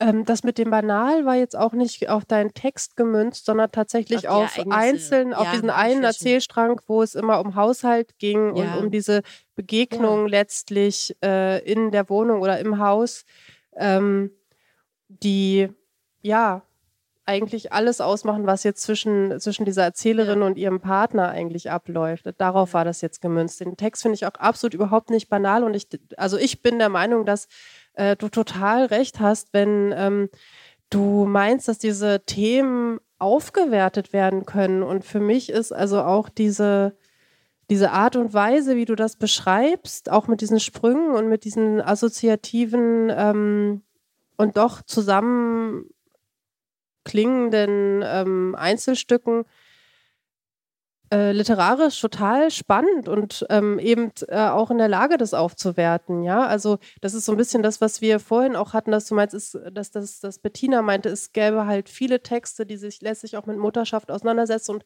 man manchmal sich auch fragt, so, hm, ja toll, aber wieso gibt es denn das jetzt vor allen Dingen bei Frauen, was für eine Struktur zeigt das wieder auf und vielleicht ist es auch eine Mode, dass ähm, hat man ja auch öfters mal gehört, so, und dann wird es halt wieder weggehen und da springen halt dann quasi Leute so auf und hm, ja, vielleicht haben wir jetzt genug dazu gelesen, aber nein, also ich denke nicht. Ich denke, es ist wirklich total, ähm, äh, total ein wichtiger Prozess ähm, und dann lieber vielleicht einmal mehr und einmal zu viel oder so und ein Versuch, der dann auch vielleicht mal scheitert oder so, als jetzt zu sagen, das ist kein Thema der sogenannten Hochliteratur oder des, des, des, des irgendwie nicht genremäßigen Schreibens. Ja, ich meine, letztendlich muss ja auch jeder selber wissen, über, über was er schreibt. Bei mir war es jetzt irgendwie tatsächlich wie so eine glückliche Fügung. Ich habe lange auch überlegt, über was ich schreiben möchte.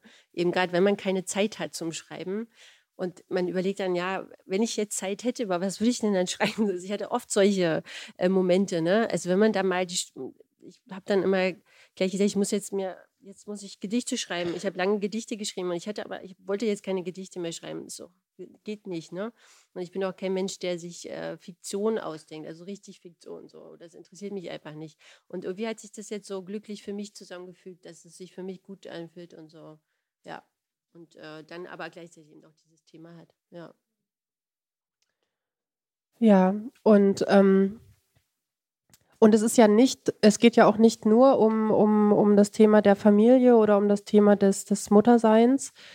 Ähm, ein anderes ein anderes Element ist ja zum Beispiel auch irgendwie so dieses Porträt des Eisenbahnstraßenkiez oder ja, wirklich von so einem Kiez eigentlich hier in Leipzig, ähm, der doch ähm, irgendwie voller Leute steckt, ähm, die sehr unterschiedlich sind, ähm, also mit unterschiedlichen kulturellen und sozialen Hintergründen oder auch in unterschiedlichen Berufen und Lebenslagen und so. Und ähm, das ist ja etwas, was finde ich da schon irgendwie sich nochmal so ein bisschen halt von abhebt, aber gleichzeitig auch finde ich, dass man auch einen Bogen spannen kann, weil mh, mm, ja, es ist halt ähm, auch für die das Reden über ähm, Care-Arbeit oder Kinder, keine Kinder, ist es ja auch wichtig, irgendwie, dass ähm, nicht so Grenzen gezogen werden. So, du hast jetzt Kinder und du bist jetzt so und so. Und ähm, das ist so eine Lobby und dann gibt es irgendwie Leute, die haben ähm, ähm, keine Kinder und, und gehören irgendwie so einer anderen Spezies an oder so. Mhm. ähm, und äh, ja, also natürlich ist es nachvollziehbar, dass Menschen sich verunsichert fühlen, wenn andere irgendwie anders leben als sie selbst. Aber ähm, vielleicht nochmal die Frage an dich. Also siehst du da manchmal so eine Unversöhnlichkeit auch ähm, der Lebensentwürfe jetzt, ähm, wenn du darüber nachdenkst oder darüber liest? Du hast ja auch viel gelesen über das Thema Mutterschaft ähm, zwischen ja eben Menschen, die sich für und gegen Kinder entscheiden. Also oder sagen wir AutorInnen, die sich für und gegen Kinder entscheiden?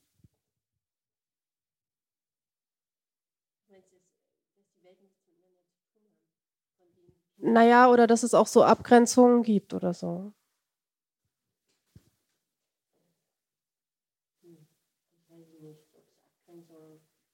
Ich weiß jetzt, dass dieses Thema Mutterschaft schon zu ganz schön viel Diskussionen geführt hat. Ne? Also es ging, geht ja jetzt seit ein paar Jahren. Es gab dieses Regretting Motherhood aus Amerika, was totale Wellen äh, geschlagen hat. Dann, ich fand euren, eure Poetin toll. Da haben sich ja auch schon verschiedene Schriftstellerinnen zu diesem Thema geäußert hat auch Kerstin Preifus ein äh, Essay geschrieben, wo sie so ganz offen darüber spricht, wie schwierig das für sie ist, als Mutter zu schreiben, was ich persönlich auch wieder schwierig fand zu lesen. Aber das ist halt eine, äh, ja, so, so unterschiedlich sind die äh, Meinungen. Und ähm, ja, es ist auf jeden Fall, bleibt eine interessante Frage, Mutter und Mutter zu sein und darüber zu schreiben, überhaupt Künstlerin zu sein vielleicht und zu schreiben, überhaupt Mensch zu sein und Mutter zu sein, was weiß ich. also, ja, also es gab von Rachel Kask dieses Mutterschaft, das Buch ist, finde ich, ganz großartig. Ähm, da beschreibt sie das halt auch, wie das ist. Äh, für sie war das schon so, dass sie sich mit der Schwangerschaft von einer Frau zur Mutter verwandelt hat. Sie hat es schon so beschrieben dass es wie so eine Art Verwandlung ist. Du hast es jetzt bei dir gesagt, du hast dich quasi erst als Frau gesehen nach der äh, Mutterschaft. Sie hat sich halt quasi, für sie war das diese Verwandlung von der Frau zur Mutter. Äh, und die hat sich ganz viel damit beschäftigt, was das alles bedeutet und äh, was, was die positiven und für sie negativen Sachen sind als Schriftstellerin. Ähm, und äh, zum einen ist es dieses, was ich auch in dem Text von der Lisa Kreisler gelesen hat, habe, dass sie sagt, also ihr Schreiben hat sich eigentlich verändert. Das ist viel intensiver geworden durch die Mutterschaft. Alles. Und ähm, ich denke, so wird es einigen gehen, oder so ist auch, glaube ich, bei vielen, wenn ich das so gehört habe, weil SchriftstellerInnen, also auch Väter natürlich, ja, und bei dir, bei dir hat sich tatsächlich doch, ähm, also ja, vielleicht auch ein paar andere Aspekte ja. noch, aber die ich auch spannend finde. Also bei dir hat sich ja vor allen Dingen auch das Genre, also Genre im Sinne von ähm, die, die Gattung ein bisschen verändert, dass du halt vorher hm. ähm, mehr Gedichte geschrieben hast und dann wenn ich das selber richtig mitverfolgt habe, dann zwischendurch sehr viel Theater auch Texte hm. geschrieben hast hm. und jetzt so ein bisschen mehr ins Erzählen gekommen hm. bist. Ja, ist mhm. tatsächlich auch, glaube ich, eine Zeitfrage. Also ich finde, um Gedichte zu schreiben, also ich weiß, es gibt natürlich Menschen, die arbeiten anders, aber wenn ich Gedichte geschrieben habe, also klar, die entstehen schnell, also sind auch bei mir schnell entstanden, aber du brauchst schon irgendwie einen anderen Kopf. Also ich bräuchte einen anderen Kopf dafür, um Gedichte zu schreiben. Und den habe ich momentan nicht mit zwei Kindern und Arbeit. Und es fällt mir leichter, diese Dinge, die ich eben beobachte, aufzuschreiben, schnell und dann später die nochmal ordentlich zu schreiben und das dann nochmal so ins Reine zu bringen. Aber so ein Gedicht hat für mich eine andere, müsste anders entstehen. Ist irgendwie, ja, deswegen gibt es jetzt das so. Ja, ist das so entstanden. Tatsächlich, glaube ich, eine Zeitfrage. Hm. Ja. ja, verrückt. Aber das, das würde ja heißen, dass man ähm, ja für Gedichte weniger mit Notizen arbeiten kann. Ich glaube, das stimmt sogar auch. Also ja. ich glaube, dass das, das, das kommt mir irgendwie bekannt vor. Also es ist ja so, das sind ja eben alles so kleine Schnipsel, ne? Und ja. das ist schon so, das ist, eigentlich ist es natürlich total, das sind, ist ja kein ganz, es ist schon, ich hoffe, es wird irgendwann ein ganz konzentrierter Text in sich, aber es sind ja kleine Bilder, die man so sammelt. Es sind so einzelne Fäden, die sich ja. durchziehen. Hm. Mhm.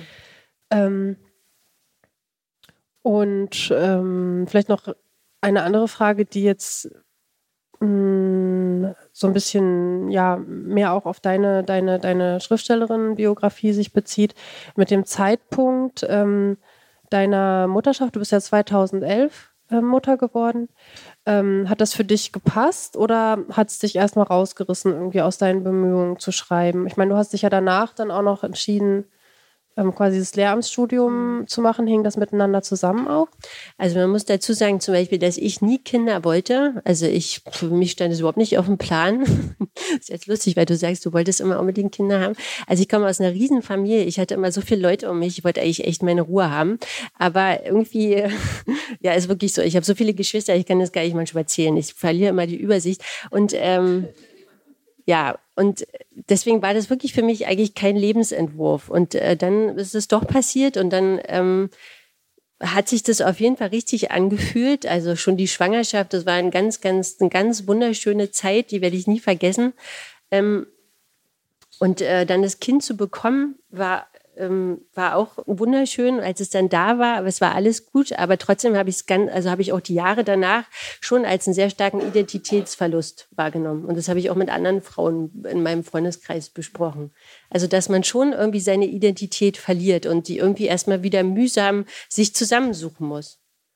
Und das hat auf jeden Fall auch das Schreiben beeinflusst natürlich. Aber dahingehend eigentlich, dass ich mir über das Schreiben, denke ich, auch diese Identität wieder zurückgeholt habe.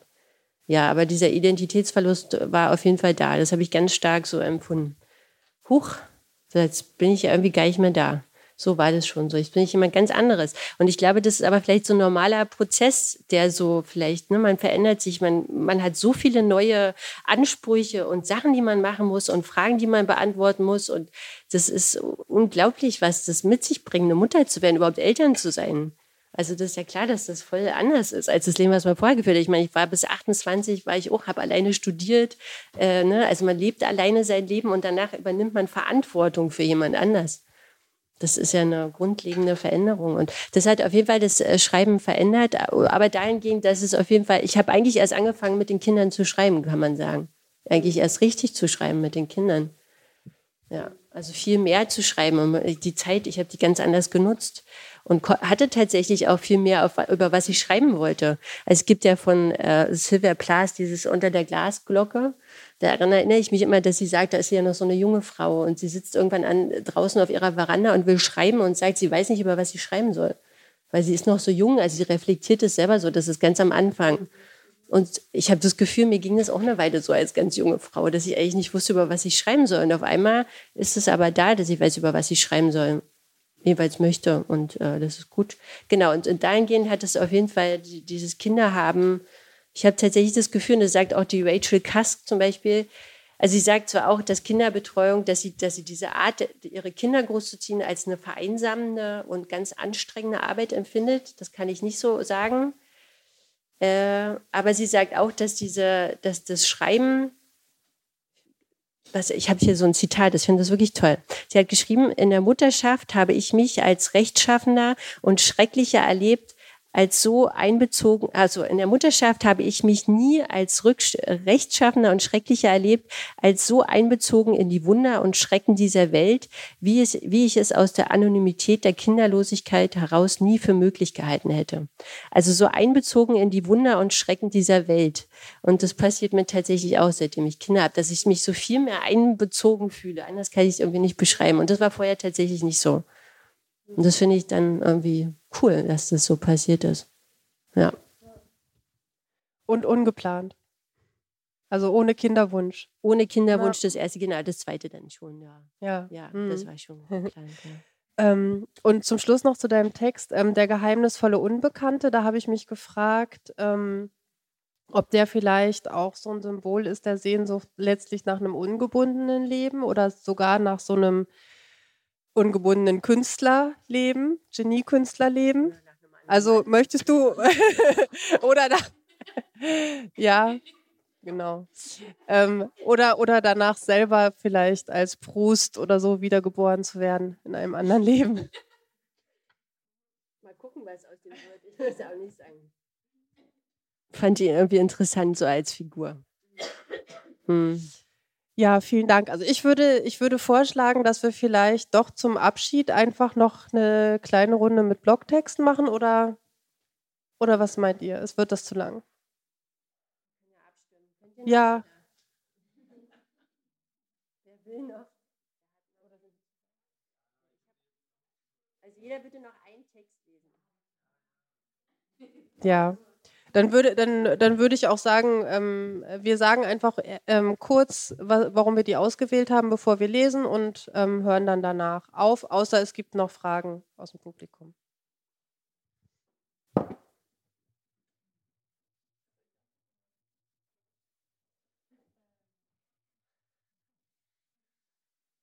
Ich habe den Text ausgesucht von Clemens Böckmann, erschienen am 18. September 2021. Äh, das ist aus so einer Reihe, die ihr auch gemacht habt über äh, Väter, Texte über ein prägendes Verhältnis. Und ich, pff, ah, ich weiß nicht, ich fand ihn einfach schön. Ja, schöner Text. Äh, auch gestern war einer, wo ich noch nicht war, was ich bereits sein sollte. Ich war kein Boxer geworden und auch kein Flieger, wenn auch nur ein Stück, mal mehr, mal weniger, auf Sätzen über Ränder. Ich war ein Schüler geworden und war kein Schüler geworden. Hatte Lernen begonnen und verlassen. Immer und immer wieder abgestoßen, nicht das Wissen, aber die Aneignung. Ich war eine Schildkröte gewesen und ein Hase. Ich war ein splitternder Bruch im Knochen eines Unterarms. Ich hatte Zähne verloren und mir war unterwegs und mir waren unterwegs riesige Löffel begegnet. Ich hatte abends eine eingepackte Spritze gesehen und war eine Spritze gewesen, die die kurz betäubte Haut durchstach. Ich war ein Stück Kuchen auf dem Mittagstisch. Ich war da, um, durch, um durchschnitten zu werden. Ich war da, weil ich werden sollte. Erst viel später, als ich schon längst nicht mehr in diesem endlosen Haus wohnte, sah, sah ich, was mir zuvor unmöglich schien. Auch dir sind Dinge widerfahren. Du hast das Laufen nicht verlernt, gewiss nicht, nicht das Zählen. Was mein Erwachsen war, hatte ich überhaupt erst werden lassen. Ich bleib dabei, Kind wird man stetig. Ich lese einen Text von Julia Weber, der am 7. März 2020 veröffentlicht wurde.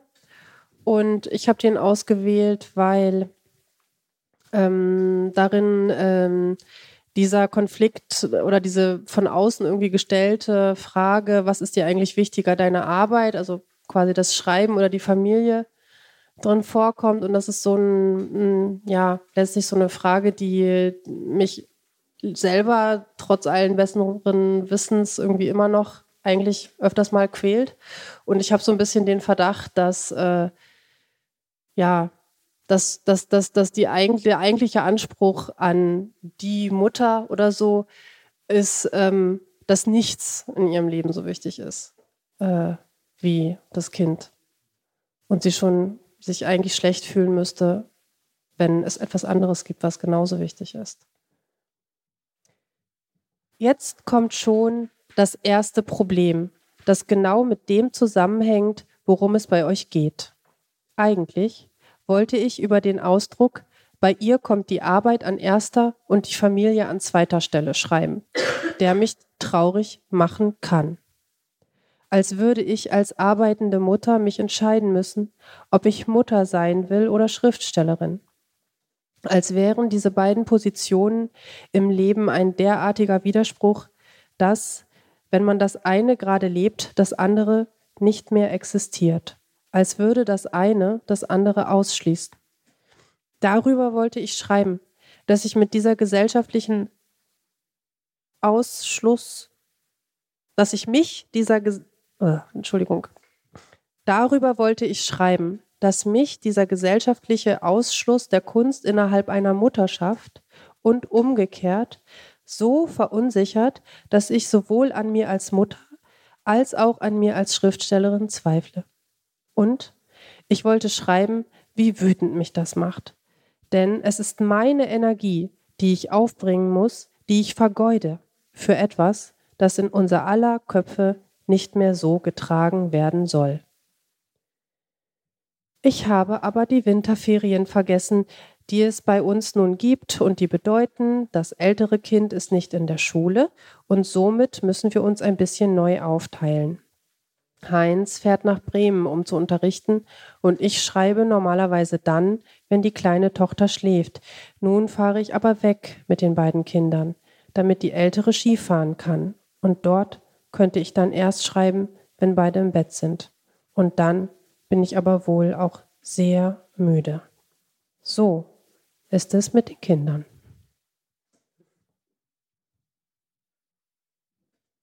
Äh, ich habe einen Text vom 17. Mai 2020 von Markus Klugmann äh, rausgesucht aus dem Blog. Und ich habe den ausgesucht, weil er so schön beschreibt, wie das ist, wenn man zu Hause arbeitet und die Kinder sind zu Hause und der Partner soll auf die Kinder aufpassen. So, und dann versucht man zu schreiben. Ein gewöhnlicher Corona-Feiertagsmontag aus meinem privilegierten Leben. Ostern 2020, ein Tagebuchauszug. Heute Morgen vor acht, bevor der Arbeitstag beginnt. Das Kind im sich verstecken bestärken, das Bücherregale bemalen beaufsichtigen, ihm in verschiedenen Plüschtür- und Puppeninkarnationen Teile vom Knie und die Nase abfressen. Wir beide meistens gut gelaunt an meinem Arbeitstag morgen, weil ich mich nicht auf sechs Stunden mit ihm alleine einstellen muss. Vor mir liegt das Privileg sechs Stunden potenziellen eigenständigen Denkens, Lesens und Schreibens in unserem Multifunktionszimmer, ein Ess- und Gästezimmer, jetzt in diesem Moment das Arbeitszimmer. Ich überquere eine Stunde später noch einmal den Flur, um kurz vom Schreibtisch aufs Klo und in die Küche zu fliehen. Ich muss nämlich einen TÜV-Termin machen und einen Arbeitslosengeldantrag ausfüllen, bevor eine Renaturierung meiner Hirnlandschaft einsetzen kann. Sich schließlich mit einer Tasse Kaffee zurückziehen, ist dann wie erwartet gar nicht so leicht. Der Junge auf dem Arm seiner Mutter weint, während ich an der Tür. Er lässt sich kurz trösten von ihr und ich gehe hinein und steht dann ein paar Sekunden später doch wieder vor der geschlossenen Tür, weint und klopft.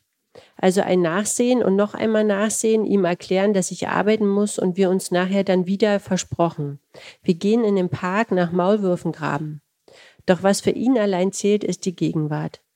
Miriam fragt in sein Wein hinein, als ich ihn noch einmal zu mir nehme, ob ich mich schon um den Antrag kümmere. Aus dem Nichts diese Frage. Doch zumindest kann ich ihr sagen, dieses Chaos von Kind auf dem Arm verhindert, dass mir mein schlichtes Gewissen in Mimik und Gestik hineinfließt, dass ich die Mail an Frau M vom Arbeitsamt schon geschrieben habe. Der hatte hier bei Schlichtes, hat er so ein Vermerk gemacht. Eigentlich wollte er wohl schreiben Schlechtes, aber der, der, er hatte so im Schnellschreiben Schlichtes geschrieben und fand es dann eigentlich ganz gut, weil er sagt, er hat ein schlichtes Gewissen. Genau, so. Äh, sie scheint fürs Erste zufrieden. Aber allein schon die Frage schnürt ein, löst Beklemmungen aus, die jeden eigenen Gedankenfluss für Stunden abklemmen werden, das weiß ich. Ihr das Kind in die Hände und die Tür hinter mir zu. Mittlerweile ist wieder Ruhe eingetreten. Wenn es plötzlich so ruhig wie jetzt ist, kann ich mich entweder konzentrieren oder horchen.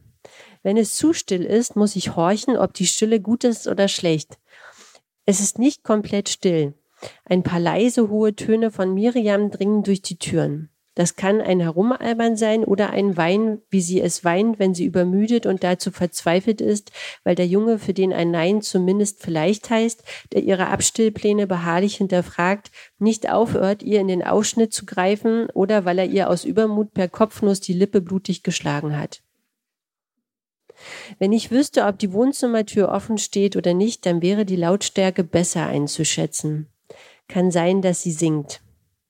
Sie hat mir ein Foto aus dem Wohnzimmer geschickt. Sie beide auf dem Sofa, der Junge sitzt neben ihr, den Arm in ihrem Ausschnitt und schläft. Eingeschlafen beim Bilder anschauen. Und hier ist es still und ich jetzt die reine Glückseligkeit, weil es still ist und Miriam sich erholen kann. Hell und still, noch zwei Stunden Zeit in diesem Wohnzimmer.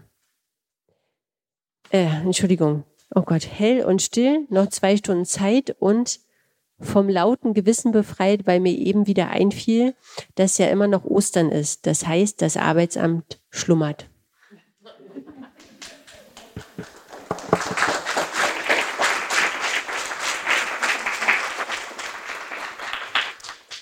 Ja, vielen Dank, liebe Janine Wölke und vielen Dank, liebe Bettina Wilpert. Das war ein richtig schöner Abend mit euch. Ich hoffe, euch hat es auch gefallen und wünsche noch einen schönen weiteren Abend. Ihr könnt gerne noch bleiben, auch wenn ihr möchtet. Und fragen.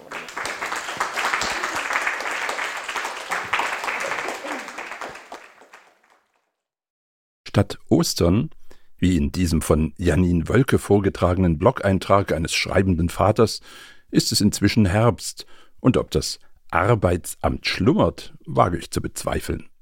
Wir schlummern schon seit Wochen nicht mehr, um den nächsten literarischen Herbst vorzubereiten, der ab kommenden Montag, 24. Oktober, beginnt und an die 50 Autorinnen und Autoren in unsere Stadt holt. Für ausgewählte Veranstaltungen gibt es noch Karten und schnell zugreifen lohnt sich auf jeden Fall. Informationen zu Programm und Tickets findet ihr unter literarischer-herbst.com. Ausgewählte Lesungen und Gespräche könnt ihr später hier nachhören. Unsere Herbsttapes werden also mit der Zeit zu einem Audioarchiv des Festivals. Wenn euch diese Folge gefallen hat, ihr irgendeine der anderen verpasst habt und auch künftig nicht mehr auf die Herbsttapes verzichten wollt, abonniert uns auf Spotify und Co. Gern auch mit einem Like. Ich bin Nils Kahlefeld und wünsche uns allen eine gute Zeit. Auf bald!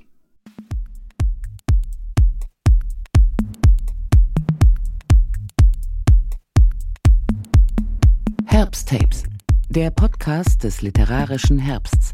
Leipziger Festival für Literatur.